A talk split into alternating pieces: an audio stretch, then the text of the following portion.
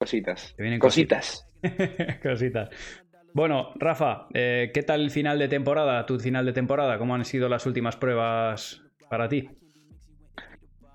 Bien, mira, el otro día me, preguntaban un poquito que cuál ha sido, había sido un poco el balance de mi temporada y yo sinceramente eh, creo que ha sido una temporada que se ha salvado. No puedo decir que haya sido para mí, desde mi punto de vista, una temporada que yo diga, uff, qué buena temporada. Creo que ha sido una temporada que se ha salvado. Pero al igual que te digo esto, creo que si miro hace un año atrás, año y medio, con lo, de, lo del trombo y todo lo que pasé, eh, volver a sentirme este año competitivo y volver a sentirme ganador, creo que para mí, eh, mirándolo por ese lado, digo, hostia, pues entonces ha sido, no ha sido tan mala la temporada, pero sí que es cierto que los números no, no, no considero que hayan sido buenos, se ha salvado, se ha vuelto a sentir ese, ese espíritu de esa, de, esa cosa de decir, de sentirte competitivo y ganador, pero creo que, no he estado cerca de los objetivos que, tengo en mente. Pero bueno, pero ya te digo, si miro año y medio atrás con la lesión que tuve y tal y cual, tengo que estar contento y pensar que todo tiene un proceso y al final cuando pasas una lesión, todo tiene su todo tiene otra vez su, su recorrido. Así que estoy contento, pero no satisfecho. Te voy a pedir, antes de seguir, por favor, Rafa, si te puedes levantar un poquito la cámara, porque sales así como cortado. Esa cara tiene que salir. Ahí está, ya está, ya está. La cara tiene que salir. Ah, ya, vamos. Venga, cojonudo ahí. Eh, a ver, ¿y, tú crees que, bueno, crees que es parte tuya? O sea, ¿crees que viene de, viene de ti, del rendimiento? ¿O crees que hay algunas condiciones o quizá unas pistas más lentas en el último tramo de la temporada o han, podido, no sé, de alguna manera que hayan podido favorecer a otro tipo de jugadores con otro estilo de juego?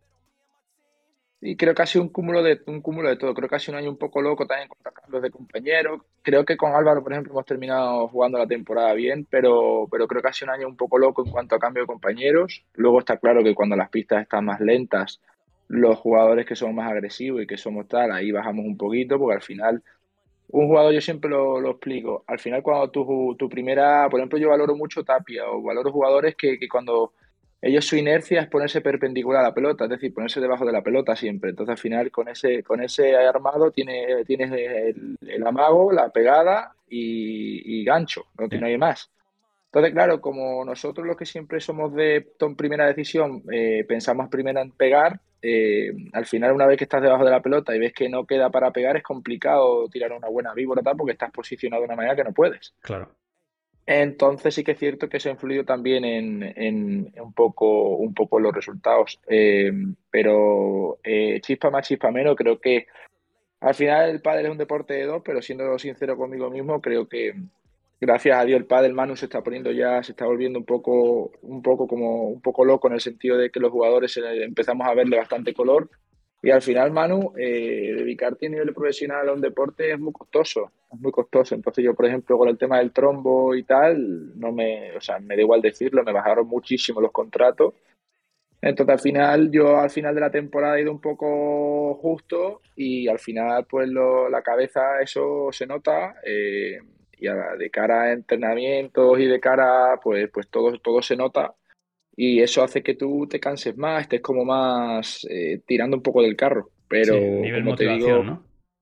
Sí, o sea, yo en ese sentido siempre me he acostumbrado casi a ir más con el viento en contra y con el viento a favor, pero creo que al final ese estado un poquito de esa ansiedad interna, aunque la sepas gestionar y no la transmitas, eh, al final está dentro y eso al final eh, se nota, no es lo mismo en ir a entrenar que sabiendo que las patitas de la mesa están fijas al suelo que ir a entrenar sabiendo que las patitas de la mesa se están moviendo, que necesitas demostrar a las marcas para que te llegue un buen contrato, que necesitas muchas cosas. Por ejemplo, yo al torneo de Argentina, al torneo de Argentina iba con bastante presión, porque al final era el último torneo, nosotros en México nos clasificamos.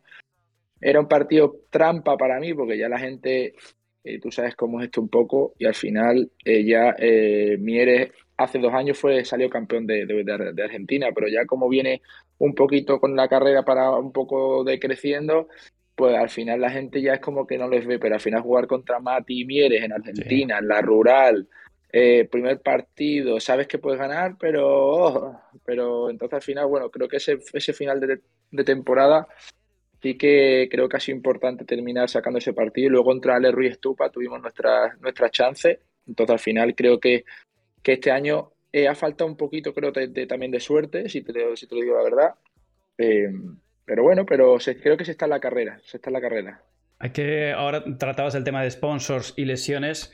Generalmente se tienen unas, para los que no lo, saben, claro, no saben cómo va eso, ¿no? Pero generalmente hay unas cláusulas y, bueno, pues en función del tiempo de lesión o de la situación, pues puede ser que no te bajen la cantidad, pero en función del contrato hay veces que sí que te especifican, oye, si te lesionas a partir de cierto tiempo, pues se te baja X por ciento del montante total.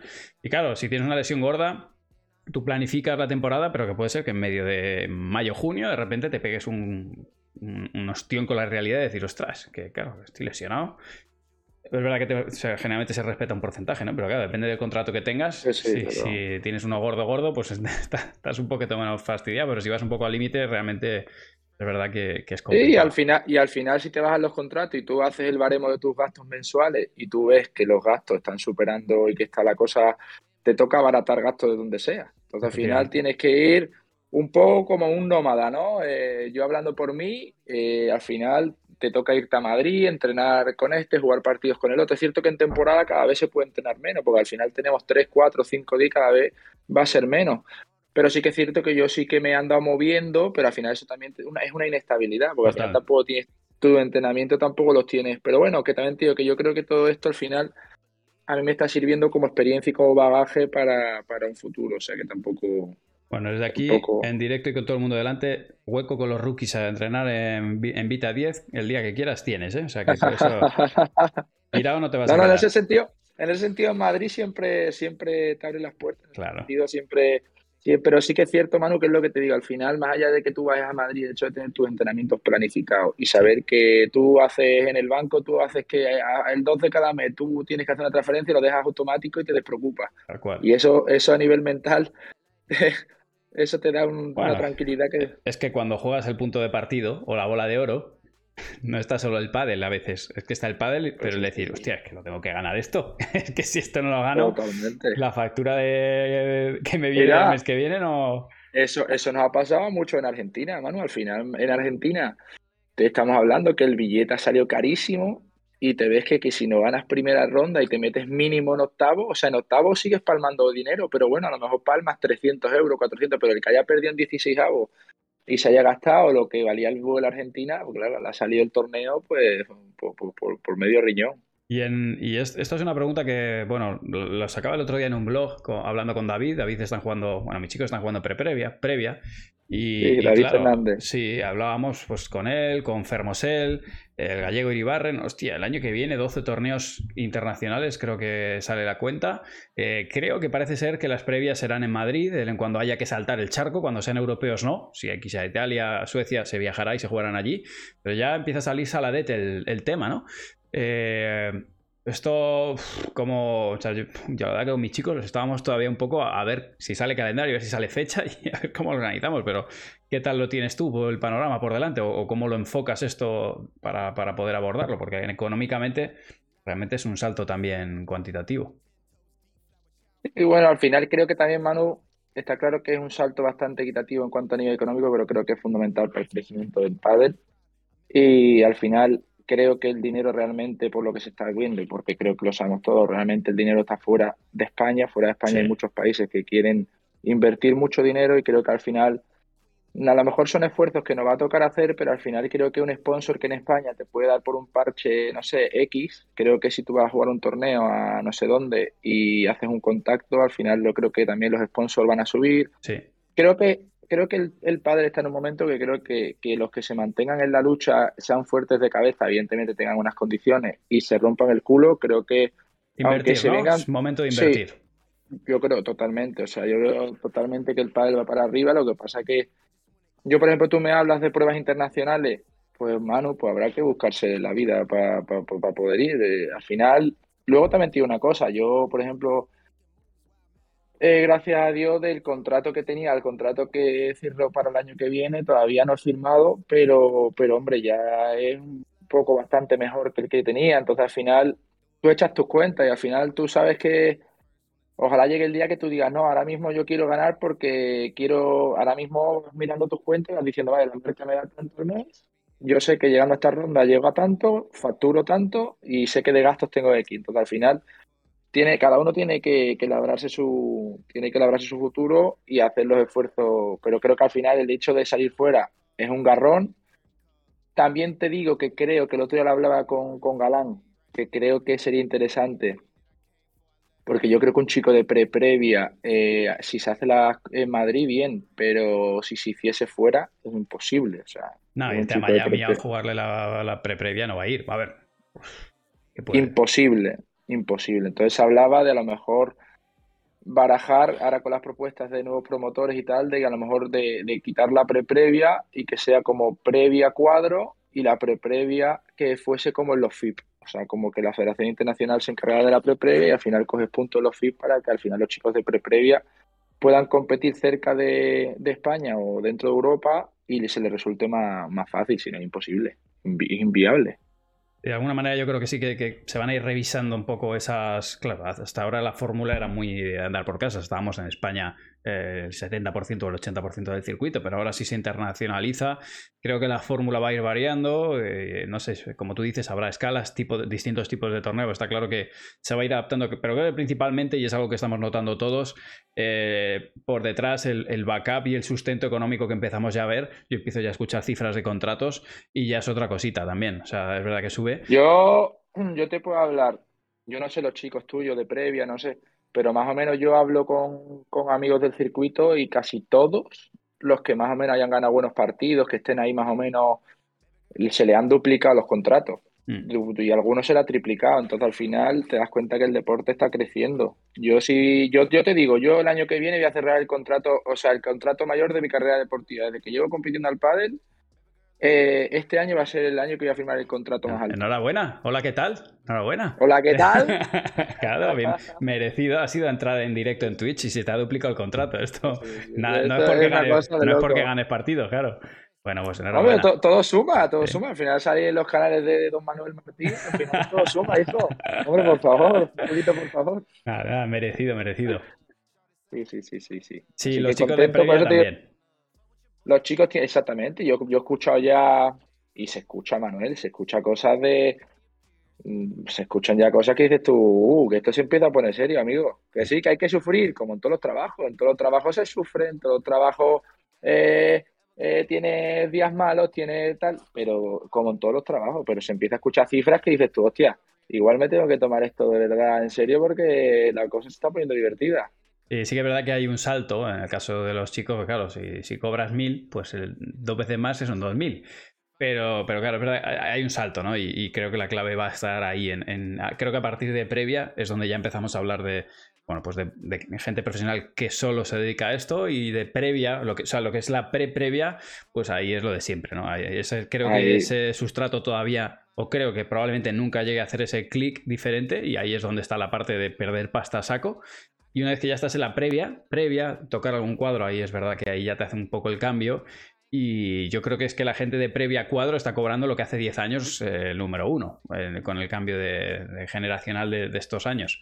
O sea que bueno, eso, tío, pues bien merecido para ti y, todos los que habéis invertido y aguantado ahí todo este tiempo. Es que eh, eso es lo que yo le digo a mucha gente, O sea, había gente que se ha salido del barco claro. porque, porque al final hay que tener ese aguante y, gestionarlo, no digo, al final el, eh, tu entorno, oye, y te compensa tanto viaje, tanto sufrimiento para lo que se genera, para lo que tal, pero al final es como cuando tú montas un negocio y crees en tu negocio, entonces en principio te dará pérdidas, como en todos los negocios, o sea, hay muy pocos negocios que lo montes y el primer año ya te vaya genial y tengas ganancias, entonces al final pues esto es como un negocio más. Totalmente. Eso, de hecho, hay, hay, tres jugadores o cuatro jugadores que han conseguido hacer eso, ¿no? Se me, ocurre que estaba justo ahora revisando la pareja del máster y, estoy pensando en Coello y que, el tío va para arriba, recto, recto. Y además tú lo conoces bien y pues hay pocos como Coello o como Galán que han ido para arriba. Pues creo que Coello ha ido más rápido que Galán incluso.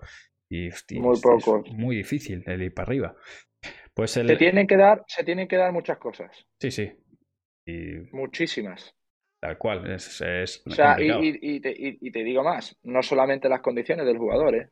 No, no. O sea, hay muchas cosas extra, extra, extra deportivas que yo tengo la suerte de tener su amistad y al final tú ves que ese chico va para arriba porque también tiene un, grupo familiar que también es parte de su equipo, que tú te das cuenta del apoyo que tiene el chiquillo y como no solamente el apoyo, sino cómo le quitan presión, cómo le hacen ver que, que, que, están ahí para lo que está. Entonces, al final, juegan con una soltura y una tranquilidad que al final, hombre, a lo mejor otros no han tenido ese apoyo, otros habrán tenido algún...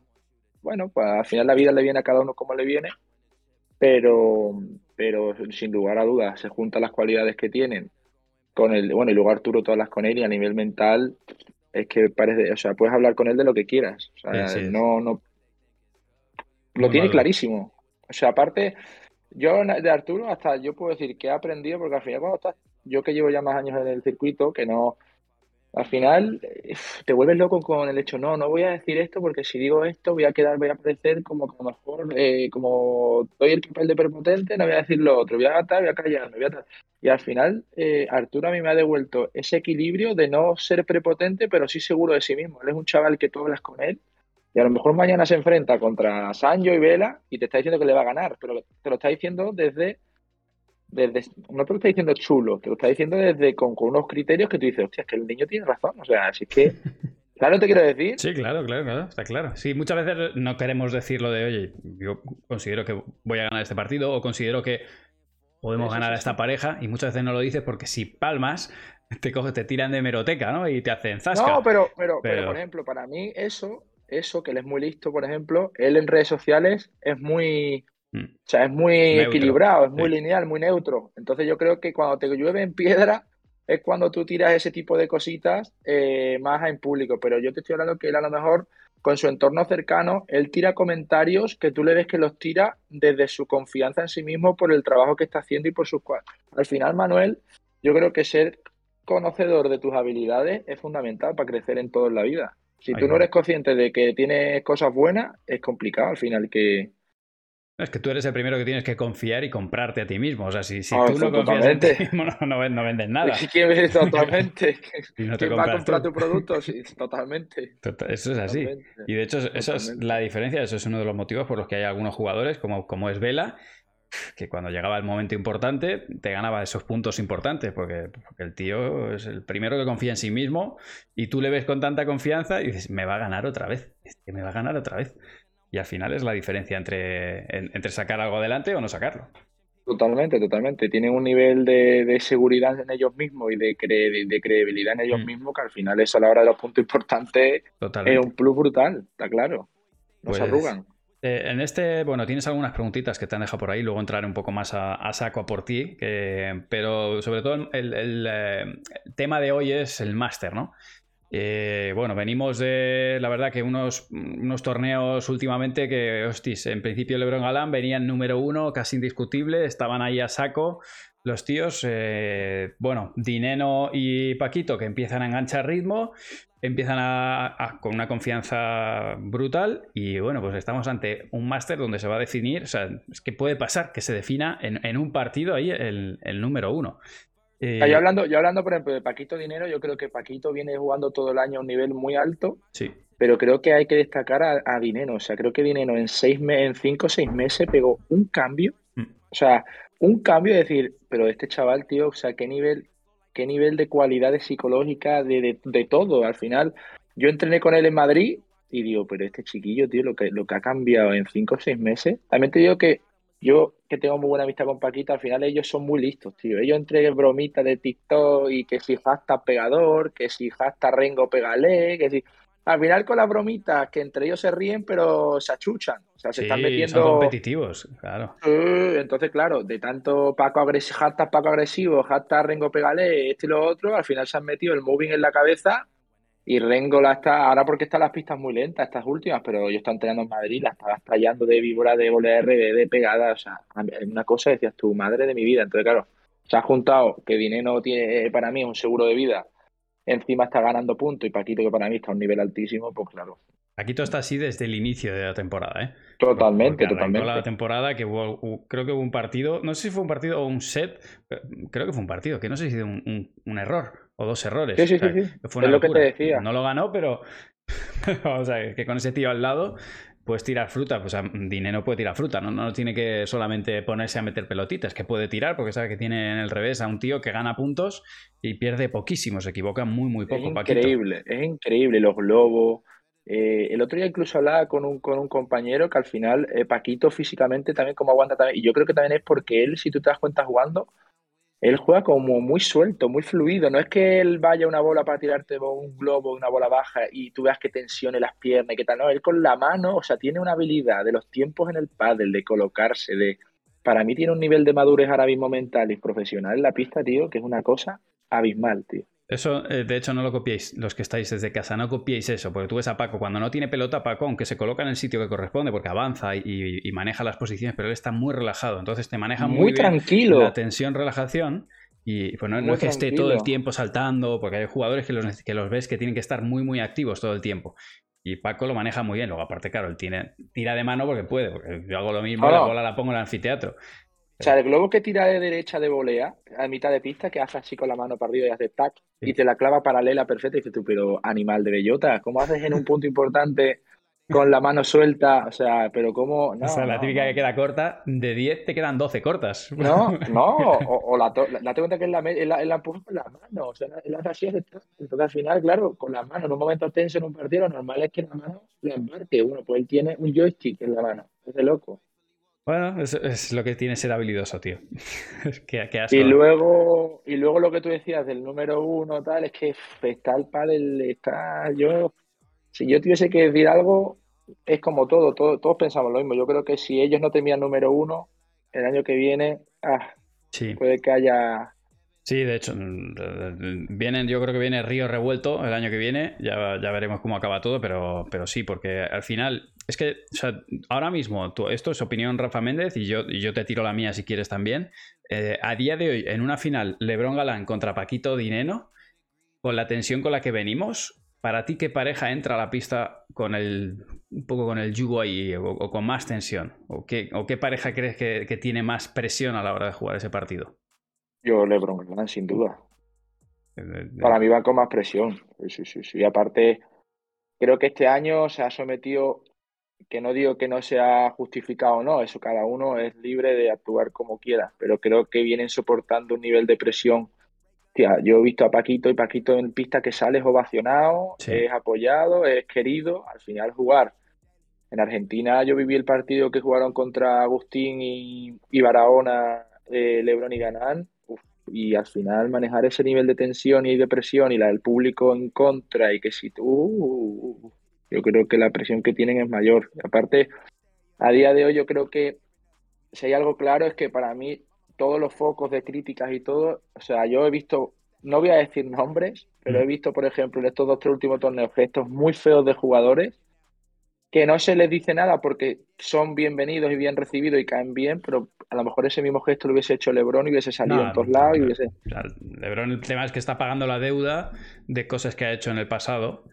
Y ahora ya se puede comportar impecable que, como se le... Apagando el peaje. Sí, sí, eso, eso, es así. Es verdad que está mejorándolo, lógicamente todavía, pues oye, pero es verdad es que es difícil ya, es difícil ser impecable, eso de por sí, porque todos cometemos errores, y mucho más aún si te están mirando con lupa, porque no le miran en la pista, es que le, le miran en la pista de calentamiento, le miran en cualquier parte, y, eh, mira, el otro día, cuando, bueno, el otro día, saliendo de Córdoba, yo, ya me iba, bueno, estuvimos comiendo juntos en, en Córdoba y pues cuando a acabar la tarde yo me iba, salía él de la estación con, con Galán.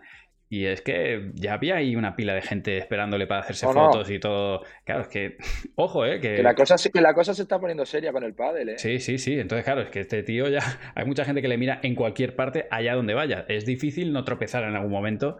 Y bueno, pues nada. Que, Y luego, Manu, y luego, Manu, no sé si estarás de acuerdo conmigo. No, esto es algo que yo le he hablado lo he hablado con mis amigos. Al final, yo creo que el ser humano, incluso me, incluyo yo, premiamos al deportista excelente, al que dentro de la pista gestiona sus emociones perfecto, mm. es un señor, pero hay que, hay que destacar y hay que dejar claro que quede constancia de que lo normal, o sea, lo anormal es lo que nos gusta. Lo normal es que si tú metes a una persona delante de miles de personas que todo el mundo le está mirando y todo el mundo le está cuestionando y todo el mundo le está poniendo una nota, lo normal es que las emociones, ostras, que les cueste en ciertos momentos saberla, saberla gestionar. Lo que pasa que evidentemente ves a un tío, por ejemplo, para mí Galán tiene un control sobre sus emociones y sobre un gestión de tal, claro, tú lo ves y encima juega bonito, siempre le da cara bien, siempre tal, claro, pues la gente lo ve y se vuelve loco, pero pero lo normal yo creo que si el 75-80% de la, de la humanidad, si tú le metes en una pista con miles de personas jugándose dinero y con las pulsaciones a 180, pero ni eso. A mí más Pásate por el club. Pásate por mi club. Vas, a, vas a escuchar ahí. Vas a escuchar lo más grande. ¿eh? O sea que sin jugarnos dinero, ahí la gente ya está cagándose en lo más sagrado. Entonces, somos, está claro que somos profesionales y eso lo tenemos que trabajar y tenemos que saberlo gestionar, pero creo que cabe destacar de cara a la gente de que tengan ese grado de empatía, de que al final sepan de que lo normal o lo difícil es estar en esas situaciones y ser un témpano, pero que, está bien, evidentemente es más atractivo que un chico que está poniendo, que, que, gesticula más. Pero claro, ¿qué pasa? Que para... Y es lo que buscamos, de hecho, los o sea, todos intentamos que el jugador sea, bueno, pues eso, con, contemple y que se comporte como corresponde, desde luego. Y luego yo creo que también sabes qué pasa, por ejemplo, Lebron cuando juega con Paco, que los dos son de sangre caliente y los dos son de agarrarse, hacían el show, pues no destacaba tanto el Lebron tal, pero claro, juega con Galán, que es el, mayordomo del World del Tour, y claro, le pones al lado a Galán, y a Lebron, perdón, y claro, destaca mucho más los efectos feos.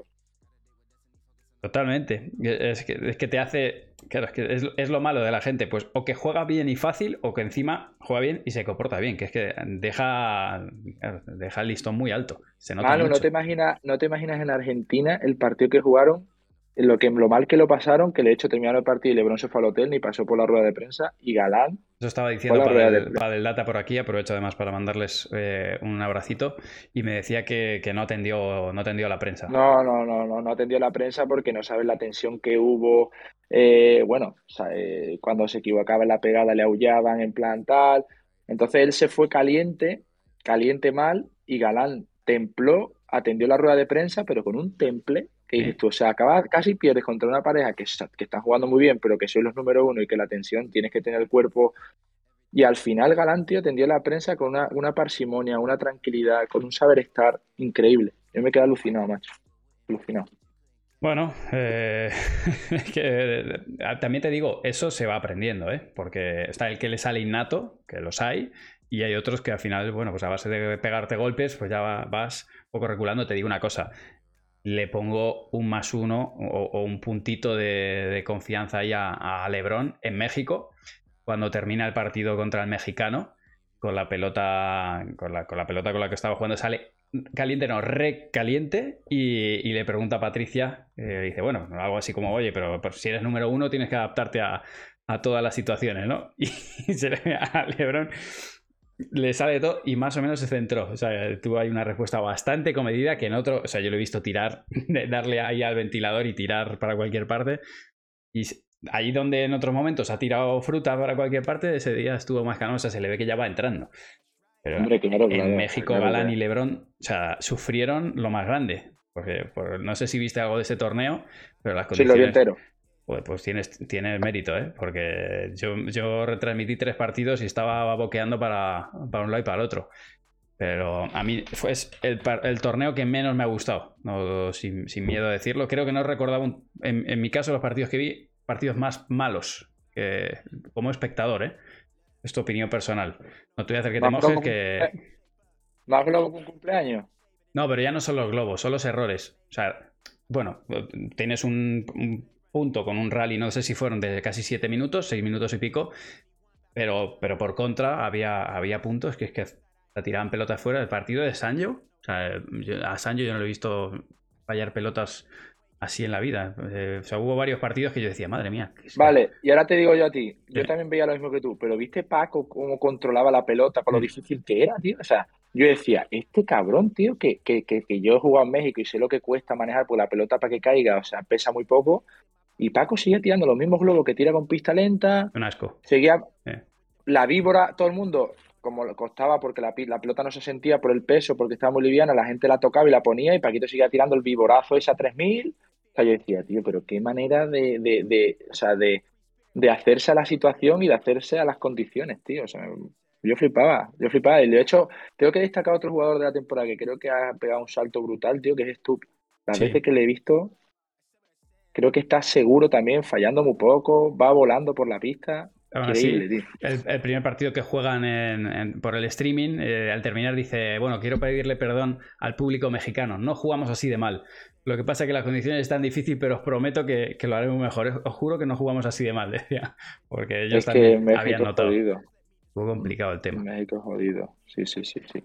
Así que bueno, yo es lo que te digo, yo me, si me tengo que mojar, yo diría que al final el tema del número uno, número tal, creo que Lebron Galán tiene mucho más presión. Creo que al final eh, Dinero sabe gestionar muy bien la presión. Un tío que, que ha tenido un accidente como el que ha tenido y ha salido para adelante, creo que eso es la final yo creo que todas las personas que han pasado grandes problemas, al final a la hora de un momento de presión, creo que los gestionan, los gestionan mejor que otros. Y, y, el número uno se va a decir, yo creo, en función de si acaban el año como número uno. Pero yo creo que relativizas cuando estás en el, en el lugar en el que eh, ha estado Dineno relativizas muchas cosas y, hace también que encares determinados problemas y determinadas situaciones de otra forma. No, es como, es como decía el Vela el otro día, que en la, entrevista creo que fue en el Data, creo que fue que él decía, bueno, y lo del cambio con Sancho y tal, y él dijo, yo, yo esto lo encaro, lo encaro bien, al final eh, están las cosas claras, se sabe por qué nos separábamos, y no es un problema, un problema es la salud. Al final, el cambiar de, compañero y que con 40, 41 años yo pueda seguir disfrutando de la carrera que a mí, de lo que a mí me gusta, para mí es un sueño y seguirá. Todavía, claro, él te dice como que no es un problema, que el problema son otras cosas. Entonces, al final, bueno. Mm.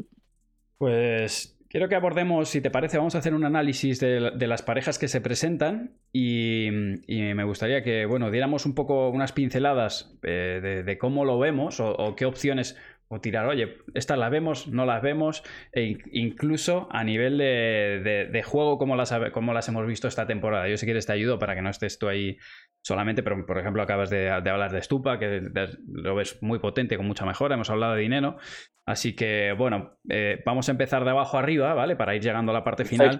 Arrancamos por Momo Lima, empiezo por abajo porque es la última que, no sé cómo andan de puntos, quizá Max y Lucho están un poco por abajo, no, no, he echado cuenta total, pero bueno, empecemos por Momo Lima, Momo ha entrado de último con, con ese sorteo con Javi Rico ahí eh, en última instancia. ¿Tú esta pareja cómo la ves, Momo Lima?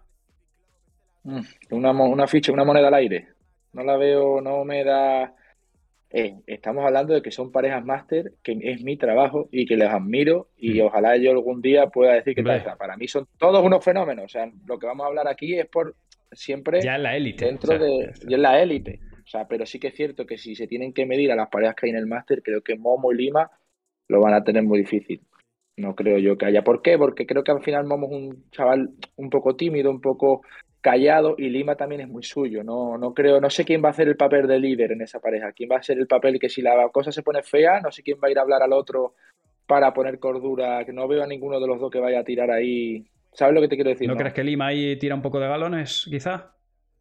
No es de galones, de galones sí, porque a Lima le sobran galones. Es más de, de, acercarse a Momo y hablarle y no te hablo tanto de galones de, en cuanto a juego. Lima sí eso lo va a hacer, pero vamos, mil por mil.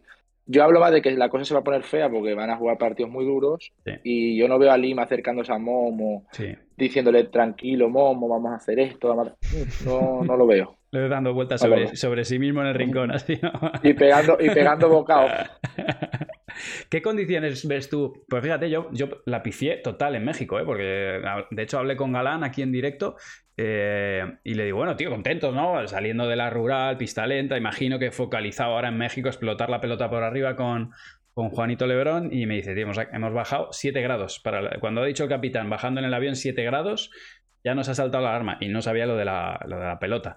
Eh, ¿Tú qué, condiciones crees que va a haber en Madrid? O sea, ¿crees que, ¿crees que va a favorecer a Lebron y Galán este tipo de o a los pegadores como bueno pues como pueda ser un Coello o un Tello en las situaciones de Madrid o crees que, va a estar fría que pues, al final depende también de calefacción y depende de ciertas cosas pero esperas pista rápida o, terminar con pista lenta ¿Sabes qué pasa? Yo creo que Madrid es que Madrid yo jugué hace poco las pruebas de México en el Club Rival del que hacía un frío descomunal. Las hemos jugado todos. Pero un frío descomunal.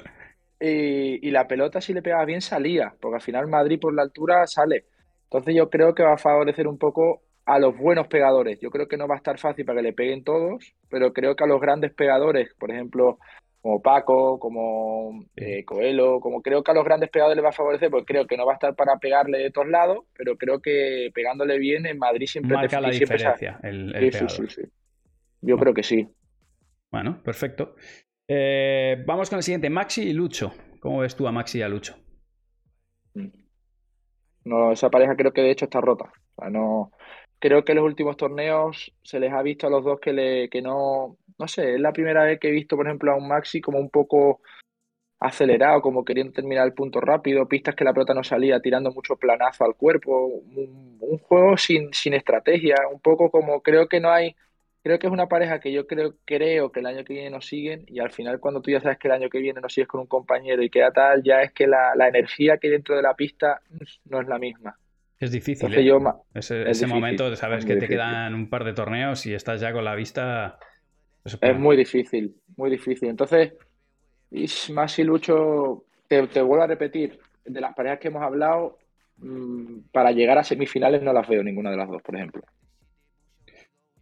Ahí queda. Eh, ah, por cierto, y antes de seguir, nos hemos quedado con Max y Lucho. Eh, la gente me pregunta, ¿cómo funciona el máster? Porque es verdad que antes teníamos ronda de grupos, pero eh, así de manera rápida. ¿Cómo explicamos el funcionamiento del máster?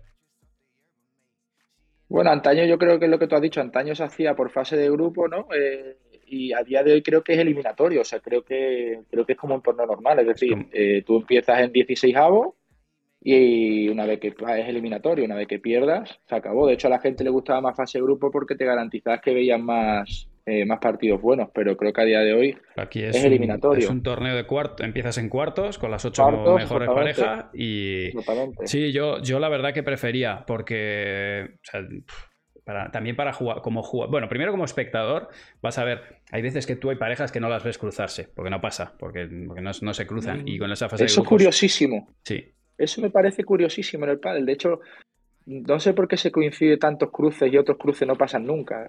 Eso sería para...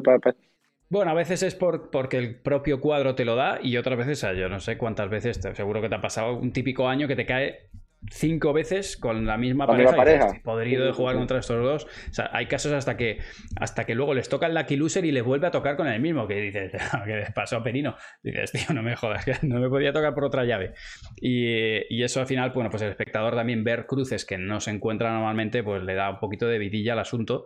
Y luego a nivel jugador, la presión, o sea, tú te vas al máster, primera ronda, que no es que sea un partidito, que sabes que vas que, estás, estás, en cuarto, o sea, que te, toca un coco. No, es, un premio, es un premio, o sea, el máster es un premio a una temporada que has llegado al máster, o sea, para mí es un premio, pero sí que es cierto que te mides a los mejores, está claro. Eh, claro, entonces sabes que si estás fuera, o sea, si por lo que sea no has conectado bien los 30 primeros minutos y estás 5-2 abajo, estás casi, estás casi en el hoyo ya con el ave de vuelta. Entonces, bueno, es, es, un poco, cuando tienes la fase de grupos, dices, bueno, el primer día pues no ha salido muy allá, pero sabes que te quedan, más partidos. Pero claro, lógicamente es verdad que, tienes un pabellón cubierto desde el martes con partidos y lógicamente sale más saladito, entre que lo montas y todo. Entonces, bueno, yo la verdad que a mí me gustaba más la anterior fase de grupos, yo soy fan de eso, pero entiendo que a la organización le sale más caro. Y, bueno, y que a lo mejor entre semana no, no, se escapaba tanta gente para verlo. Un viernes lo llenas y a lo mejor un martes un miércoles quizás estaba más vacío. Eso ya esa parte. A mí también me, a mí también me gustaba más fase de grupo, sí. Em, seguimos entonces. Vela Coello. Vela Coello. Creo que va a depender un poco de. Bueno, yo creo que Arturo, al entrar por primera vez en un máster, yo creo que lo va a gestionar bien, porque creo que él, él tiene una buena gestión sobre sus emociones, pero. Mm, es que si tú me dices la, si te digo la verdad, creo que a día de hoy, eh, Paquete y Dineno eh, LeBron Galán, desde mi punto de vista, están a otro nivel. Para mí están a otro nivel eh, en cuanto al resto. Luego puede haber sorpresas, por supuesto, estos deportes y, y, juega el máster como hemos dicho antes, pero si LeBron Galán y Paquito no están finos, creo que el resto de parejas, eh, o sea, creo que son muy favoritas esas dos parejas. Luego, luego, luego Coelho y Vela, y por ejemplo, pues, hombre, Vela como esté con el día tonto, y Coelho este sueltecito le puede meter un susto a cualquiera. Eh, entonces Vela Coelho sí que le pongo una fichita de que pueden pegar algunas sorpresas. Si la pista sale y Vela está, está, está que se gusta, eh, creo que son peligrosos y pueden dar un susto. Por ejemplo, aparte creo que Vela, Vela y Coelho a Lebron Galán, creo que les gusta jugarle, a Vela le gusta mucho jugarle a Galán y creo que si están entonados le pueden dar un sustito. Y más con la presión que traen estos de número uno, de hola, ¿qué tal? Y... ¿Sabes qué te digo? Que eh, en cierta manera, para mí, en este torneo ya, o sea, en parte la presión ya te da un poco igual, porque... O sea, ya se, define, en cierta manera, ahora también tienen presión Paquito y, Dineno. Porque ya el que palma, palma. Antes era como, bueno, había un poco a ver si me pim, es que ya están, o sea, es como si ya están todas las cartas echadas. Ahora ya depende de la gestión que se haga de aquí. O sea, que creo que tanta tensión tienen unos como también tienen Paquito y Dinero, porque ahora sí que depende de ellos. Entonces, o sea, por supuesto van a tener tensión, pero no sé si puede, tú crees que podemos llegar a un Paquito y a Dineno también con el brazo así un poquito más tenso o, crees que no? Y yo en la final de México a Paquito Dineno les vi un poquito más tenso. De, por lo menos desde mi punto de vista. Yo les venía, les venía viendo jugar eh, y yo creo que en la final de México. Ah, ah ¿Imaginas que pierden los dos en semifinales? Y, puede pasar también, sí, puede, pasar. perfectamente. Mira, ahora, ahora hablaremos de las parejas que vienen más arriba, pero puede pasar perfectamente. Pero, pero yo creo que, hombre, eh, eh, yo creo que la final de México les pesó un poquito el número uno. yo, no, le he hablado, no le he hablado con Paco, pero yo le venía viendo y yo tenía fe ciega, digo, destacaba número uno en México porque le estaba viendo por un nivel de soltura que no tenía ningún jugador en el torneo, pues estaba muy complicado y Paquito tenía un nivel de soltura que no lo tenía ninguno. Y vine no metiéndole bolito y tal, digo, esto se, esto acaba en número uno, pero en la final de México, y yo creo que ahí, ahí se le notó. Por eso te digo que ahora ya es como, bueno, uno está ahí corriendo, corriendo, corriendo y de repente cuando estás siguiendo, siguiendo, siguiendo y de repente cuando ya lo tienes aquí, ahí es cuando dices, hostia, que ahora depende de mí. o sea, que ya no, mi objetivo no es este, mi objetivo ya soy yo. Entonces, bueno, ahí, por supuesto, que no, ni mucho menos les tiro para abajo, les bajo el pulgar, porque creo que, acaban con la flecha para arriba, pero que ahora ya. Ojo, ahora ya tienen también la presión que, que ya llevan soportando el Euron y Galán de decir, hostia, eh, que ahora depende de nosotros. Los siguientes son Tello Chingoto. Ellos chingoto. Uy, esa pareja, ¿ves? Esa pareja sí que es mata, ese es mata, saca, esa pareja mata gigante. Esa pareja sí que, y creo que Tello en Madrid, por ejemplo, va a ser uno de los que se le viene viendo sufrir un poco en los torneos que ha habido porque la pista no se, no se movía la pelota, porque él le pega muy, muy, muy duro y al final yo me fijé que en México salía un poco más metiéndole kit a la pelota, metiéndole mano y metiéndole para que la pelota. Y Tello, que le pega más bien muy fuerte, eh, creo que ha sufrido, pero Tello en Madrid con Chingoto son muy peligrosos. Muy peligroso. Estos dos es que al final te pueden dar un susto a cualquiera. Y en función de cómo esté la pista, que además chingoto, sabes que no te falla una pelota y como la pista esté lenta, te maneja arriba y abajo, te vuelve loco. Esta es una pareja que, no te gustaría cruzarte con ella en, unas semifinales porque te baja del torneo. Sí, sí, sí, sí, sí, sí, sí, sí, totalmente de acuerdo, totalmente de acuerdo. Vamos con los mata gigantes de verdad, Alex y Stupa. O sea, una pareja que al inicio de, de temporada no daba a nadie un duro por ellos. Y ahí les tenemos. Para mí, eh, vuelvo a decir lo mismo que he dicho un poco contigo, Chingoto. Creo que es una pareja también de, de pegar el susto. Eh, creo que pasa un poco por Alex, más que por Stupa. Yo a Stupa le vengo viendo jugar muy equilibrado, súper centrado, fallando poco, no equivocándose en ninguna elección de pelota. Sea, le vengo, le vengo, le vengo viendo jugando muy bien. Eh, creo que va a pasar un poco por Alex, pero bueno, creo que Alex también ha pegado un subidón brutal de nivel y en todos los sentidos. Y va a depender un poco de la pista también. ¿eh? Yo creo que en esta pareja sí que les vendría bien que la pelota salga. Si la pelota sale, Alex con el amago se hace muy, duro. Al final él ha cogido un tipo de armado que él con la misma armado te tira el, amago y la pegada y entonces al final ahí él se hace grande. Yo creo que si al final Ale no le puede pegar y tiene que tirar bandeja, ya le puede subir a la red, ya le puede penalizar, le puede ganar la red más fácil y ahí sufren un poco más. Ya Stupa se quiere meter más y ayudar más y por ahí se puede desordenar un poco más, pero si la pista sale, creo que Ale y Stupa pueden perfectamente estar, eh, fíjate lo que te digo, como incluso candidatos de, optar a, si a finalistas, semifinalistas, de estar ahí en la lucha. Están para eso, ¿eh? aparte, porque esto sí, que, sí, que no tienen nada que perder. Esto van a ir a, a por todas. Y, y, Alex sí que es de los que cuando la pista está lenta, aunque esté lenta, eh, la pelota le trepa. Porque, y aparte, no solo le trepa, sino que se le va para afuera. O sea, que él no tiene mucho miedo porque, claro, le sale un drive, salvo que juegue con un zurdo como un coelho, pero él le pega con efecto y es difícil para el jugador de derecha salir a esa pelota, aunque haya algún especialista, pero es más incómoda que para, para ti si la sacas con mucho ángulo, aún así, eh, si te llega el jugador ahí te, contragolpea bien. O sea que yo creo que ahí, si la pista sale un poquito, Alex Ruiz eh, es bastante peligroso. Sí. La siguiente, Sancho y Tapia, que yo estos pobres en México los vi sufrir mogollón en, su partido. Sancho Tapia. Eh, igual me voy a tirar un gol, pero creo que es un parejón que sobra decir las palabras para mí Sancho. O sea, verlo jugar creo que es de lo, de lo más bonito de ver. Pero es que no, no sé cómo decirte, no, no, no les veo con esa regularidad que he visto a otras parejas. Entonces creo que son capaces de lo mejor y capaces de lo peor. Creo que si pues no me da confianza. O sea, igual que te digo que para mí Tapia está dignado a ser, ser el año número uno y que yo puede que sido el mago de todos los tiempos, lo que tú quieras. Confianza no me da ninguna.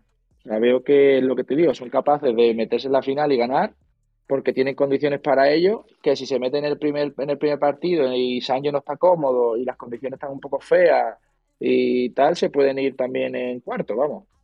Y yo les he visto, a ver, les he visto partidos de, meterse ahí al barro y pelear, ¿eh? Y sí, a Tapia que no le gusta así la pista lenta y trabajar, pero es verdad que Depende, o sea que es una pareja, igual cuando hablas de Tello Chingoto, tú sabes que te dan un mínimo, puedes jugar un poquito mejor, pero sabes que un mínimo para abajo no van. Ellos, para mí, Tello Chingoto no te llegan a la excelencia, Tapia Sancho sí te llegan a la excelencia, pero creo que eh, eh, los otros, lo que tú dices, son mucho más regulares, te mantienen el nivel en un 7,5 8, entonces al final eso, eso es importante. Tal cual.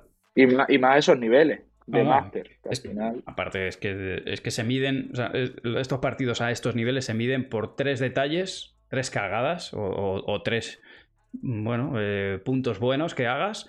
Eso te define un set y, en otros dos o tres más y, luego, y luego, Manu, voy a decir algo que creo que, que yo, yo lo, lo, he sentido también. Yo creo que Sanji y Tapia son dos jugadores que se mueven mucho por sensaciones.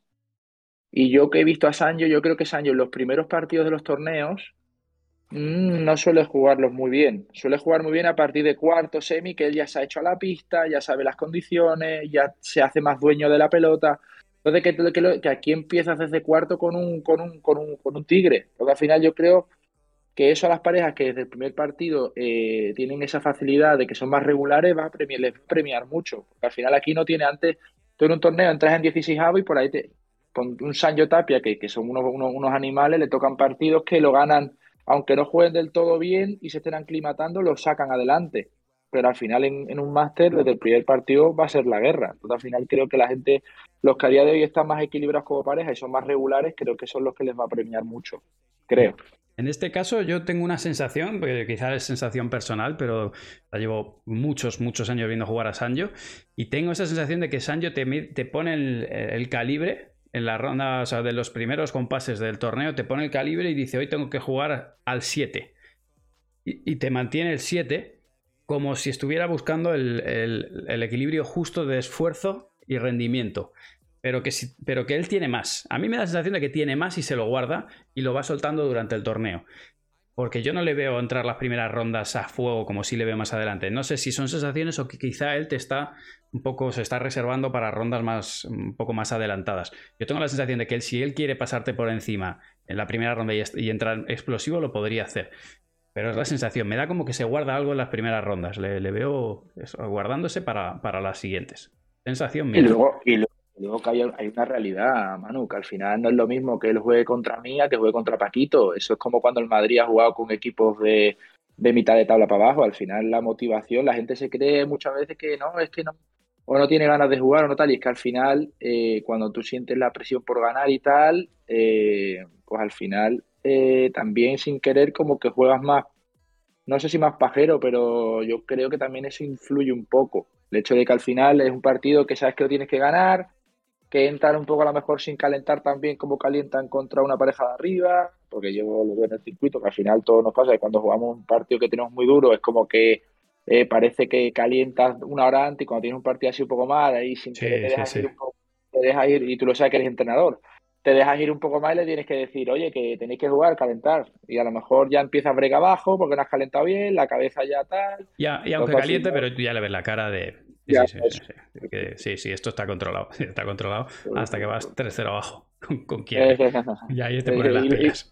Y, todo con cara tonto. Efectivamente. Mira, por aquí te pregunta Rocky. Eh, sigue, ah, ¿Tú tienes ya proyecto para el año que viene? De momento cerramos el año con Cepero. ¿Sigues con Cepero eh, con proyecto para el próximo año? Yo el año que viene no sigo con Cepero. Bueno, dejémoslo ahí entonces. Dejémoslo ahí. No sigo con Cepero. Ahí lo tiene Rocky. Rafa se moja siempre, sale, sale de todo. Eh, entramos ya con Paco Dineno.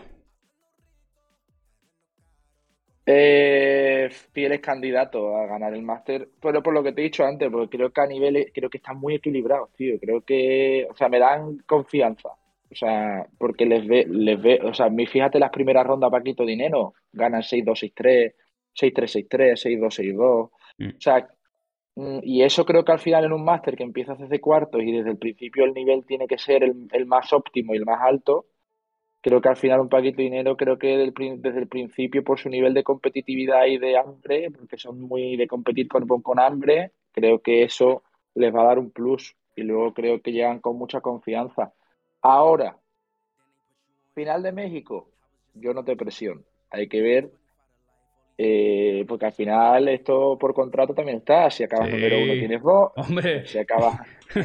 un riquito el bonus. Eso la gente tampoco lo sabéis. Pero claro, no es lo mismo. Eh, cuando a ti te ponen los objetivos, dice, bueno, eh, te pongo, te pago esto si llegas aquí, te pago esto si llegas aquí, y esto si llegas aquí.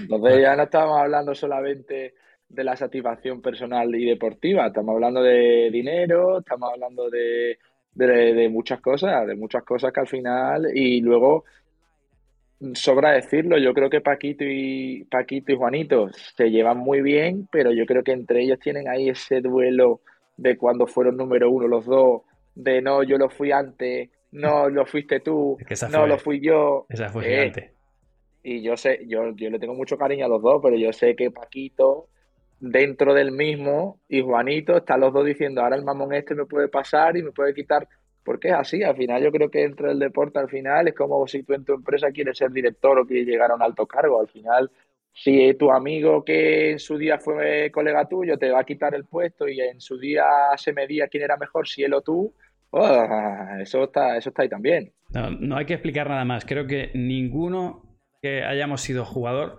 eh, nos gusta perder. No perdemos ni a las chapas. Ah, da igual, lo que sea. Tenemos que. te sale la vena competitiva. Y, y esto es así en todos los ámbitos. Por eso, antes hablabas de lo de los gestos, de lo difícil que a veces es para determinados jugadores mantener el tipo. Y es que no solamente es mantener el tipo en esa situación, para que nos pasa a cualquier hijo de vecino, sino que además un tío que además es, es eh, deportista, profesional, jugador, que encima es que es competitivo, porque si no eres competitivo no estás ahí partiéndote la cara día tras día. Aparte, aparte, ¿sabes qué pasa, Manu? Yo creo que lo ideal es encontrar ese equilibrio entre ese hambre y el ser y el tener buenos gestos dentro de la pista, porque por ejemplo, el golfista este John Ram, eh, lo leí el otro día que al final el entrenador le quiso quitar muchos gestos y muchas cosas y le quiso hacer que fuera como un témpano y no era capaz de meter la pelotita en el hoyo y lo hacía mal. O sea, creo que al final hay jugadores que necesitan que las pulsaciones estén altas, si no, no rinden igual. Es como que no sé cómo explicártelo.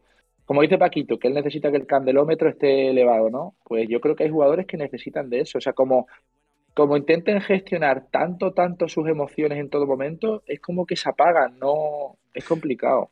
cada uno necesita un nivel de activación y hay gente que funciona con el nivel de activación muy alto y otros que cuando ya se pasan de vueltas, bueno, como es como los motores de los coches, ¿no? que ya, ya a partir de ahí ya no rinde más. Entonces, claro, el entrenador y el psicólogo intentan encontrarlo, el equilibrio, punto justo, y el rival a veces, ¿no? Hay algunos jugadores que son que, tienen esa sensibilidad perfecta de tirarte un, cuando pasas por abajo un, muerto o el comentario justo que te saca a lo mejor y, te saca del partido. Mira, yo se lo digo mucho a uno del circuito, me parece que para eso es un experto. Eh, Javi Rico Javi Rico es una cosa de loco. Javi Rico, lo mismo, eh, hay un punto largo que es buenísimo y lo mismo te dice, se te acerca y toda la red qué bien jugado, qué bien jugado, qué bien, uh, qué bueno, tal, así súper majete, ¿no? En el siguiente tal, te gana el punto y te grita y te saca el puño y te mira la cara y dice, tú por el hijo puta, me acaba de decir súper bien todo y me acaba, digo, pero será, y, el tío es muy vivo, o sea, compitiendo, es muy vivo, pero mucho, y tienes que estar tranquilo porque te busca las cosquillas, te mira, a lo mejor un punto te mira, se te queda mirando así y tal, todo, todo, simpático. Hola, ¿qué, tal? exactamente, te tira, te tira la típica miradita, hola, ¿qué tal? Y se te pone así con la sonrisita tonta y la, y la siguiente, o, estáis cambiando de lado y te dice por un pelotazo, perdona, eh, tal, tío, perdona, eh, pero todo muy, perdona, tío, si tocándote el brazo, tal, y en el siguiente punto lo mismo, te da un punto y te grita o te, de tú, pero este cabrón. O te hace la gigante de la dejada que no llegas y te dice bien corrido, bien corrido, ¿no? Y esa, es terrible, esa es terrible. Aparte que lo hace, aparte tiene la típica persona que te tira esas cosas y como es, como que le cae bien. A lo mejor lo hago yo y que fatal. Pero él lo hace y te, te resulta hasta gracioso. Y dices, tú este hijo puta. Y te ríes. Bueno, porque es un tío, que la realidad es que es simpático, tío, es un tío muy amable, no, tiene no, tiene una salida de tono, le ves siempre, pues eso, majete. Bueno, pues Se, puede permitir esa licencia, ¿no? De, alguna manera. Sí, sí, tiene ese arte, tiene ese... Sí, sí, totalmente. Sí, señor. Eh, nos quedan los últimos, que son Lebron y Galán. Yo creo que sin duda, si estos dos están con la flecha para arriba y juegan bien, no tienen rival, también te digo. O sea, creo que Paquetino están jugando mucho porque creo que tienen a día de hoy más equilibrio a nivel de juego que, que Lebron Galán pero si estos dos están, como en algún torneo, eh, se han estado tan conectados y, yo creo que si en el máster están todos a su 100%, gana Lebron Galán, para mí.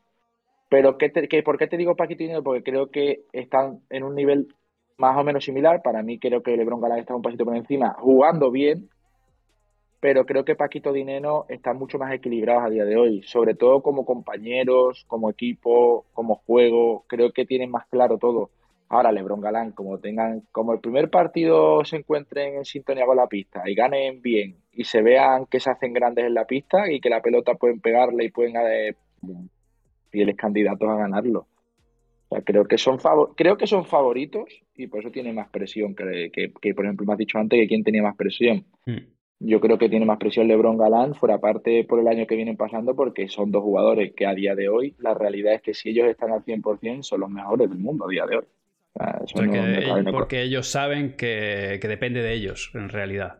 Exactamente, exactamente. Entonces creo que al final, si ellos el primer partido entran y la pista les gusta y está para que le peguen y se divierten, yo creo que ganan. Ahora, como entren el primer partido y se sientan que tal y tengan dudas, no ganan no ganan. Creo que al final ellos necesitan un necesitan alegría un poquito y creo que al final, pero creo que son fieles, ya te digo, fieles candidatos a ganar el, torneo. Lo que pasa es que van a tener la, van a tener la presión que hemos hablado.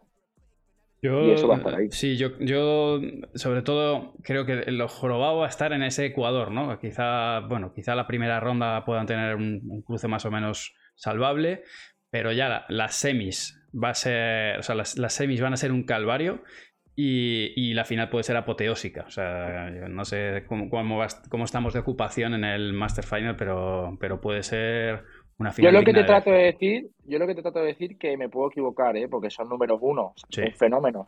Pero yo creo que viene con un desgaste emocional de todo el año importante. Entonces yo creo que si el primer partido lo ganan, pero a duras penas, o se les traba un poco, creo que no van a poder, no van a aguantar todo el más. presión. Eh, sí, porque creo que vienen un poco petaetes de, presión, de, mucho cansancio mental, creo. Que luego, oye, estos son número uno, ¿eh? que luego estos se sobreponen y ganan, pero creo que vienen un poco petaetes a nivel mental. ¿Y, tú crees que han sido más por factores, bueno, o, que han eh, pesado también los, los factores externos más de la cuenta o no? Factores externos, te digo, situaciones de pista, condiciones de pista y pelota, eh, condiciones de eh, sociales como redes, pues eso, redes sociales, público, eh, prensa, ¿crees que todo esto, o, incluso el hecho de, o sea, tú sabes lo que es, bueno, sabemos en el deporte lo que es llevar el lastre del número uno, o sea, el número uno puede ser una camiseta que te, dé inercia o puede ser un, chaleco de, metal, ¿no? Porque al final todo el mundo te quiere ganar, eh, todo el mundo, o sea, es como que todas las miradas se dirigen a ti. ¿Tú crees que eso les ha hecho un desgaste extra? Es que date cuenta, Manuel, que yo creo que a día de hoy el padre a nivel científico, yo creo que ellos han sido los que más presión han recibido como número uno, porque creo que el boom, el boom tan fuerte, tan fuerte que ha habido con el poder en estos dos años, creo que al final la, presión mediática que están recibiendo ellos por, por, por redes sociales y tal, creo que antaño no se había vivido tanto porque el poder no era tan fuerte a nivel mediático y a nivel de, de, moda y de, todo. Entonces creo que a día de hoy ellos, yo creo que claro que les ha pesado, claro que sí. Aparte, yo los conozco y Lebron tiene sus cosas, pero luego es un muy sentido, es muy, es muy, es muy sentimental, es muy y yo sé de, de que lo ha pasado más francamente mal, francamente mal. Oye, que está claro que, que es verdad que hay actitudes que las tiene que mejorar, como muchos seres humanos nadie somos perfectos, pues claro. Pero al final él es una persona mediática y que se expone porque es deportista y tiene que controlarlo mejor que otros muchos porque se dedica a eso. Pero sin duda, sin lugar a dudas, creo que le, creo que les ha influido. O sea, Lebron, por ejemplo, en el partido de Buenos Aires contra Barahona y, y Agustín, eh, el tercer set falló muchas bolas que Lebron no falla de estar eh, de estar pasándolo mal. Y yo creo que hay tiro de Tiro de galones Galán, tiró un poco de liderazgo emocional Galán, lo mismo que dicen que Lebron es el mejor, pero para mí a nivel mental Galán, tío, tiene un, no sé, tío, es brutal.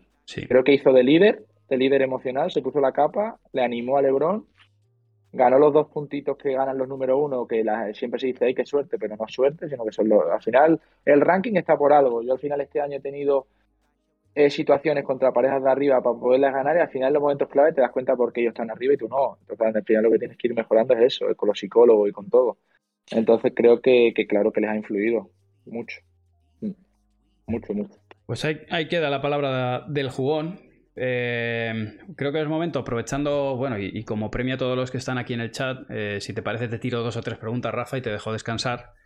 Eh, así que es momento de que tiréis preguntas a saco. Yo ya le he preguntado todo lo que le quería preguntar sobre, sobre el máster.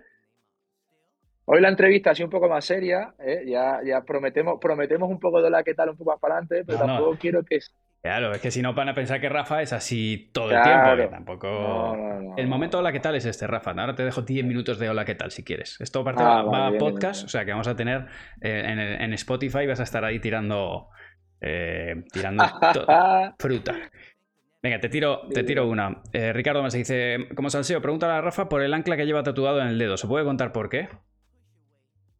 Pues mira, eh, buena pregunta. Mira, incluso tengo también una pulsera y tengo el tatuaje. A ver, el tema del ancla es por mi padre. Yo, yo perdí a mi padre en 2014 y al final yo con mi padre estaba muy unido al final con el deporte era, ha sido siempre el que me ha apoyado a, full.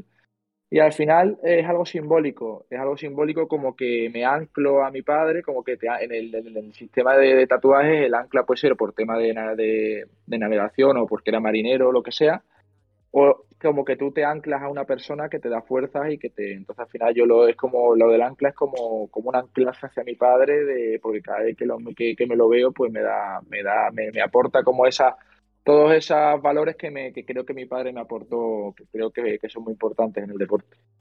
Ahí lo llevas. Igual estaban esperando otra cosa, ¿eh? Ricardo, que ha sido quien te ha hecho la, pregunta, dice que qué gran persona. sí, fue por eso. La gente se cree que es porque es marinero, pero no, ya tío, esto es como un anclaje de que te anclas a esa persona. Por aquí te dicen, Rafa, mi Betty soy qué? Hoy el Betty tienes que ganar como sea. Yo, yo no, no, no soy muy futbolero, pero el Betty, yo por Joaquín. Yo, o sea, me parece que Joaquín es un auténtico fenómeno. De tri fuera, este es. Ese, ese sí que es la que tal máximo. Pero total. Eh, ¿Cuál fue tu torneo favorito de este año? Pregunta Sebas. Mi torneo favorito de este año. Pues te diría dos. Bueno, no, te voy a decir uno porque yo creo que a nivel profesional, a nivel personal, yo creo que ha sido el torneo que más he disfrutado. Y te diría que Buenos Aires. He disfrutado mucho este torneo de Argentina. Mira. Lo que pasa es que para mí Valladolid es muy especial, pero sinceramente este año pondría top 1 eh, Buenos Aires. Me lo pasé muy bien. ¿A, nivel de, ¿A nivel de organización dentro del torneo o por, lo o por lo que rodeó el torneo? No, igual que te digo otra cosa ahora que has dicho la organización del torneo, creo que, de hecho lo publiqué cuando, cuando terminé el torneo, publiqué que creo que no se había estado a la altura de un máster, porque al final la pista 2 eh, eh, pasaba continuamente gente andando por alrededor de la pista, luego la pista, la pista 2 botaba muy mal, muy mal. Eh, de hecho, nosotros en nuestro partido tuvimos que empezar como media hora, 40 minutos tarde porque tenía como un escalón. Pero sí que es cierto que a nivel de la gente, es como que, como se vive allí el pádel en Buenos Aires, no sé, yo puedo decir que las veces que he ido me he sentido muy querido y es como que viven el pádel de una manera que hacen que el torneo sea especial. Porque te digo la verdad, el montaje de la pista, igual que tiene una cosa, te digo otra, podría ser como el de, yo creo que este año ha habido algún challenger en España que a lo mejor el montaje ha estado mejor. Pero, pero claro, luego ellos viven el pádel de una manera, te arropan de una manera. Yo jugué contra Mati y Mieres, que al final son locales. Claro. Y, y puedo decir que, no sé, lo que se sentía era de loco. O sea, al final la gente muy agradecida, muy educada y luego, y luego me lo pasé muy bien. Me lo pasé muy bien por Argentina. No diga más, no diga más que esa sonrisa te delata. de delata. Hola, ¿qué tal? ¿Viste? ¿Viste? Vale, vale. ¿Viste? Mira Nada, con eso, eso lo vamos a dejar. Por, aquí dicen: eh, ¿tendrás una segunda cita con Manu? Lo vamos a dejar para la segunda cita, ¿no? El, eh, levantamiento que hiciste allí, que seguramente que no era levantamiento de mancuerna, pero ese ya, ese ya para, otro, para otro día. Me lo pasé pipa, macho. Lo pasé muy bien. Bueno, eso está bien.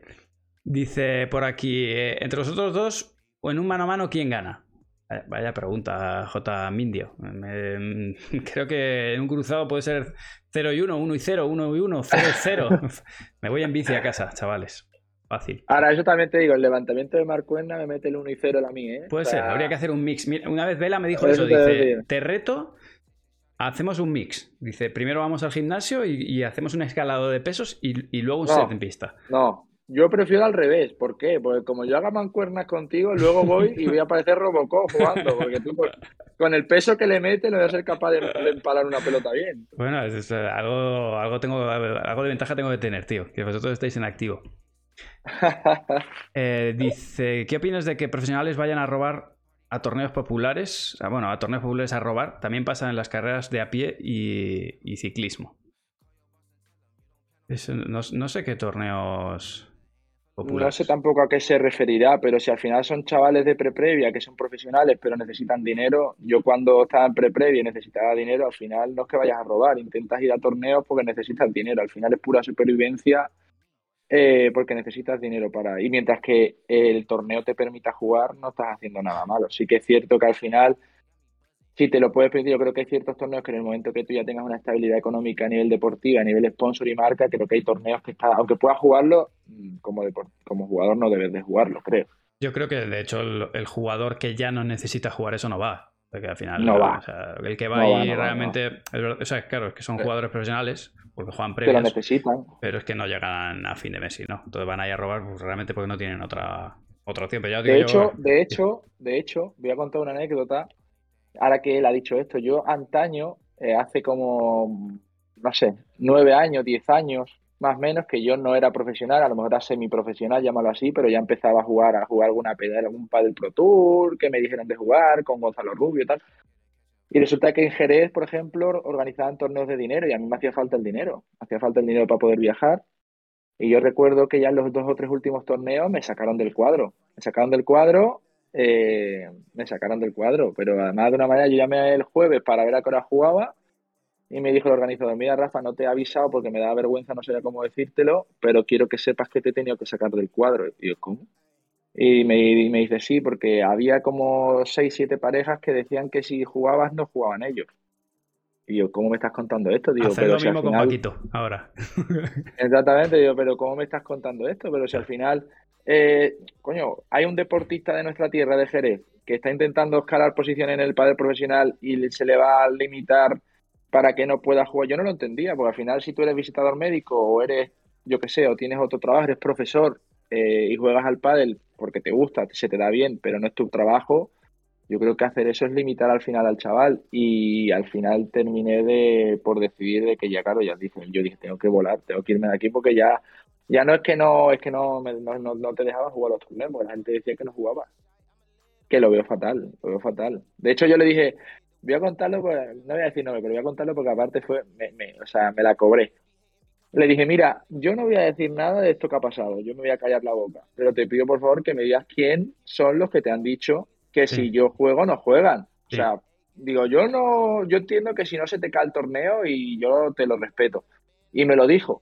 Y justo a las dos semanas, uno de ellos me llama para decirme que había un torneo, un barbate, que daban un dinero, que el dinero me lo quedaba yo porque en ese club él da clases, y que me fuese con él, que yo me quedaba el dinero y que él simplemente por el hecho de que jugáramos juntos, bueno, hizo así. ¿Sí? Oh, me gustaría tener me froté, Me froté las manos y le dije, mira, eres un sinvergüenza con mucho arte, digo, ¿cómo tienes la poca decencia de llamarme para proponerme esto cuando hace dos semanas me has sacado un torneo porque no te convenía? Digo, y sí, sí, me pasó, me pasó. ¿Y después de eso que te dijo? Eh, sí, sí de repente se volvió tartaja. Sí, eh, eh, no se te escucha, Rafa, no tienes cobertura. de repente, no sé, se le trababa la voz, no sé qué le pasaba al pobre hombre. Y, hasta, hasta el día de hoy, o sea, evidentemente luego me vio y no...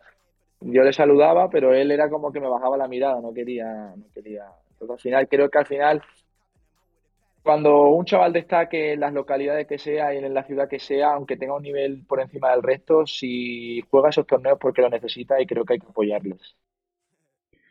Viene bien, o sea, viene bien estas, estos puntos de vista porque, claro, quizá mucha de la gente que, se anima a jugar esos torneos no lo ve así. Viene como, o sea, yo lo que piensan es, joder, que ahora vienen estos que sí, sí, pasan por encima. Es esa la mentalidad, ¿eh? Es esa la mentalidad que se tiene, porque al final el ser humano, eh, yo creo que unos más, otros menos, pero creo que es competitivo por naturaleza, eh, la mayoría, y al final quieren ganar, aunque, pero tienen que entender que al final ese chico, si quiere dedicarse a nivel profesional y está jugando ese torneo de barrio, es porque lo necesita. Si ese chico tuviese un contrato bueno o no le hiciese falta, no jugaría ese ah, torneo. estaría, jugando, estaría jugando, lógicamente, un torneo de, verdad, pero... Si lo juega porque... Pues, Rafa, ¿sigues ahí que se se ha cortado el sonido? Sí, ¿me oye? Vale, sí, sí, perfecto, que se había cortado. Vale, perfecto. Te voy a tirar la última, venga, que... Mm, vale. Eh, ¿Por qué no habéis hablado del Master Final femenino? Bueno, en este caso yo lo, no lo, he pasado un poco por alto porque a Rafa no sé cómo está con la parte femenina, pero tenía mucha información como para hablar de, la masculina, más que nada porque se enfrenta a ellos todo el tiempo. Y si nos metíamos con las mujeres, se nos iba el directo brutal. Y ya de hecho estamos pisando el horario del, Madrid Atleti. Así que hoy, para variar, porque siempre yo me centro más en mujeres, no hemos hablado de ellas.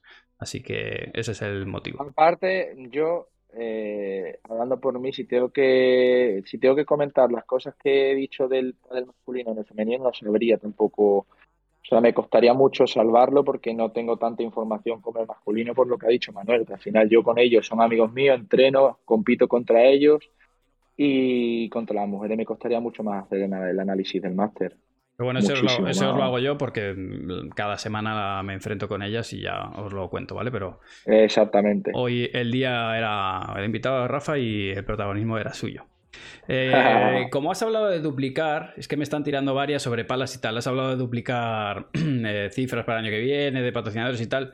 Bueno, me preguntan sobre tu pala. No me quiero meter en, si sigues o si hay cambios o lo que sea, pero lo único decirme eh, qué prefieres, pala dura o pala blanda. Y con eso lo cerramos. Yo prefiero paladura. Mm, paladura. Eh, paladura y, sobre todo me gusta mucho la forma de la pala que sea similar a una raqueta de tenis, siempre lo digo. O sea, ni redonda ni muy diamante, sino que tú la cojas y parezca una raqueta de tenis pequeña, porque me parece que son las que mejor balanceadas están. Hay, que dar eso, los hay que le gustan que sean como más eh, forma de... más tipo barlio, más tipo diamante. Por ejemplo, yo a lo mejor eh, sí que es cierto que mi pala a lo mejor por la forma que me gusta está muy bien balanceada, pero a lo mejor no tiene tanta potencia en la punta, pero ahí le pongo un poco de plomo yo en la punta para ganar ese plus de, a lo mejor de un poco más de potencia, pero, pero a mí la pala tan cabezona eh, siento, no sé, me siento raro, no, no me gusta. Aparte que tú no lo necesitas tanto como otro no, entre el tamaño que tienes y la, potencia que tienes a, ti, potencia en la pala no, no vas a necesitar. Precisamente será un poco más lo del justo lo opuesto, ¿no? y, aparte lo, y aparte lo que tú dices, que al final, por mis armados, como yo tengo la, al final, al ser tan grande, al final los armados son muy amplios. Y al final los, o si la pala despidiera mucho de fondo, con mi, con mi longitud de brazo y tal, me costaría mucho más controlar la pelota. Al final yo con una pala que no despida tanto y que sea más de control, como tú bien, lo has dicho perfecto, don Manuel. Don Manuel. Pues nada, por aquí, bueno, muchos abrazos de mucha gente que está encantado de que hayas venido. Rocky te dice, Rafa Mojate, suéltanos una perla antes de irte. Tampoco le he tirado yo mucho de la. No te he tirado ahí mucho de la lengua. No, te he preguntado sobre masajes de World del Tour, ni finales felices en el hotel de organización. hoy no te he tirado de la lengua. Solo puedo decir que Argentina estuvo muy divertido. Muy divertido. ¿Pero solo, pero solo para ti o, en general? Bueno, yo hablo por mí, yo no quiero meter a nadie en el saco, pero Perfecto, pero muy para ti estuvo. Fantástico. Muy divertido. Tendréis que prepararos preguntas de Argentina para Rafita para el próximo, ¿vale? Y, todos los que seáis de Argentina y estáis por ahí, si tenéis alguna perlita, irla guardando que, que dicen por aquí, Argentina es muy generosa. no, pero aparte, aparte es increíble cómo te tratan allí. Es increíble, increíble. La verdad que es brutal. Eh, cómo, cómo valoran allí, vamos. Eso sí, los, yo creo que los jugadores, si, si por la gente hubiese sido, salían del pabellón sin, sin ropa, sin nada. O sea, te lo querían todo, la muñequera, la camiseta, y tú decías, la camiseta ya, que está, último torneo del año, que ya huele a chotundo mandanguero, y dices tú, y tú piensas por dentro, ¿tú estás seguro de lo que tú estás diciendo? Y ellos están como locos porque le den la camiseta. O sea, están, pero de hecho yo cuando llegué al hotel, las que me había llevado, las equipaciones que me había llegado, porque el año que viene no sigo con Homa, eh, las y, y, cambio patrocinadores y eso, eh, las equipaciones que me había llevado me las llevé a la rural y las regalé a, varias personas que la pidieron. Sí, señor, y la gente feliz, claro. No, no, te imaginas. La gente loco de contenta, muy contenta, muy. Así que esto es un gesto que a ti no te cuesta mucho y, haces feliz a, mucha gente, así que es digno de, mencionarse. Pues... Es parte de nuestro trabajo, yo creo que al final es parte de... Yo cuando, cuando perdí contra en Argentina, y si la gente está como loca porque te eches una foto tal, yo creo que es parte de nuestro trabajo y aparte yo creo que es algo bonito, o sea, al final eh, el hecho de que la gente haya disfrutado con tu partido, tienes que ser profesional, en ese sentido sí que soy partidario de que creo que los jugadores están, deberían de estar obligados a pararse a la gente y a echarse las cuatro fotos o las cinco firmas o lo que tal. Creo que a veces hay algo que se nos olvida y es que si, estamos donde estamos y cobramos lo que cobramos en, la parte profesional es porque la gente sigue el deporte. Te aseguro que si nadie va a verlo, eh, ni jugadores ni entrenadores estaríamos ahí. Entonces, al final hay que ser agradecido y reconocer que, por supuesto, mérito tuyo ganar el partido. Pero lo que diferencia tu partido de urbanización con un partido de, un World del Tour es que hay gente mirando en, in situ o a través de una cámara y hay que agradecerle a la gente y valorarle el que se. Y, si te tienes que parar 5, 10 o 15 minutos, pues te paras a agradecer a la gente que al final es, es que es la que, la que le da sentido a todo esto, porque sin el espectador no tiene sentido. Aparte yo que quieres te diga, yo también fui pequeño y también veía, iba cuando competía al tenis, iba a ver a los jugadores, iba a ver tal, y verme yo ahí, pues, pues, pues, yo qué quieres que te diga, a mí me encanta. Obvio. A mí me encanta, porque al final verte que tú has estado desde la grada elogiando, queriendo tal, y verte ahora tú desde dentro y que sea la gente, pues yo a mí eso no se me olvida, al final es algo bonito. La lástima que mi padre no me haya visto yo vivir esa situación, eso es lo que sí que es una, pena y una putada. Pero el hecho de tenerte que parar a agradecerle a la gente, pues, me parece que no, que es algo bonito. Y contigo, sin duda. Pues Rafa, tío, con esto muy agradecido de que hayas vuelto a pasar hoy en un tono más serio. Volverá el Rafa jocoso, no os preocupéis. Eh, gracias por estar aquí. Saldrá este trocito, lo, recortaré, lo subiré a YouTube, así que estarás en YouTube, estarás en Spotify para todos los que lo quieran ver, incluso para ti si te quieres escuchar en el coche yendo a entrenar. Y nada, tío, que millones de gracias como siempre. Es un placer tenerte. Gracias, gracias a vosotros. Y lo único que decir que comentar que, sé que hasta el 15 de, creo que la semana del máster, tengo abierto el sorteo de dos que estoy sorteando. Si ¿Lo tienes en quiere... Está en Instagram. Vale, pues ahora cuando te cuelgue, me voy a ir, voy a dejar el directo, os voy a acompañar a todos los que estéis todavía para que lo veamos. Eh, está poniendo ahora Ryu tu Instagram para, la gente que, que, eh, deben hacer para participar. Para participar lo que tienen que hacer, pues lo que tienen que hacer en todos los sorteos. Eh, dar me gusta a la foto, seguir a la marca, seguirme a mí y, y dar me gusta a la publicación, creo que es como, como, como todos los sorteos. Un comentario y poniendo un hola, ¿qué tal? ¿no? ¿Eh? Y, hola, ¿qué tal? Es que, claro, al final, eh, hoy tenía que ser un poquito más serio, porque a mí me gusta que conozca mi parte divertida, pero que yo luego soy también súper serio, entonces al final, bueno, un, mix. No, o sea, las dos cosas, porque está guay que sea serio, pero que al final tampoco. Hay veces que si te vas a un lado de solo humor, la gente. Equilibrio. Dice, sí, sí, tiene que estar. Las dos cosas, las dos cosas. Yo soy partidario de que en todo en la vida hay que tener equilibrio. Si tienes un buen equilibrio, si eres divertido, pero no eres un pesado, y si eres serio, pero no eres un tostón, está perfecto. Me dicen por aquí que no deja comentar ya en el sorteo. Mm, no, dile que no dejan, o sea, em, eh, para tú comentar en el sorteo tienes que seguir la, o sea, tienes que seguir la cuenta mía, si no, no, por ejemplo, no te deja, o sea, solamente es válido para la gente que, o sea, al final tú para participar en el sorteo tienes que seguir la, eh, la, marca y a mí. Entonces, si, ¿Te han pillado? que no, seguías a Rafa, te hemos pillado ahí con ese comentario. Eh, ese, uno, uno, de los que se ha sumado por el sorteo y no me seguía, ¿eh? ¿eh? Ese, ese, ese sí que es un ladronzuelo, ¿eh? No es que va a algún, torneo de la comunidad a ganarse 300 euros, ¿eh? Claro, claro. Hola, ¿qué tal? Te hemos delatado, te hemos delatado. Sí, sí, ahora está diciendo, sí, sí, efectivamente, se me había olvidado. Y bueno. ¡Ay, ya, tonto ya tienes el más uno ahí. Vale, tío. Pues, tío, pues muchísimas gracias. Nada, gracias a ti. Te mandamos un abrazo muy fuerte de parte de toda la comunidad y, nada, volvemos a hablar para hacer otro más jocoso más adelante. Lo mismo después del máster hacemos un postmáster y, Damos, y damos una, buena noticia que está, está, cociéndose. Que se cueza. Y yo no he querido tirarle mucho hype, pero ya me lo estoy oliendo. Cuando ya la meta en el horno y ya se esté gratinando, ya se comenta. Hecho, lo comentamos. Yo me lo, me lo, estoy imaginando, o sea que ya sé, creo que sé por dónde vas. Un abrazote bien grande. Venga, otro para ti. Chao, Rafa. Muchas gracias. Chao.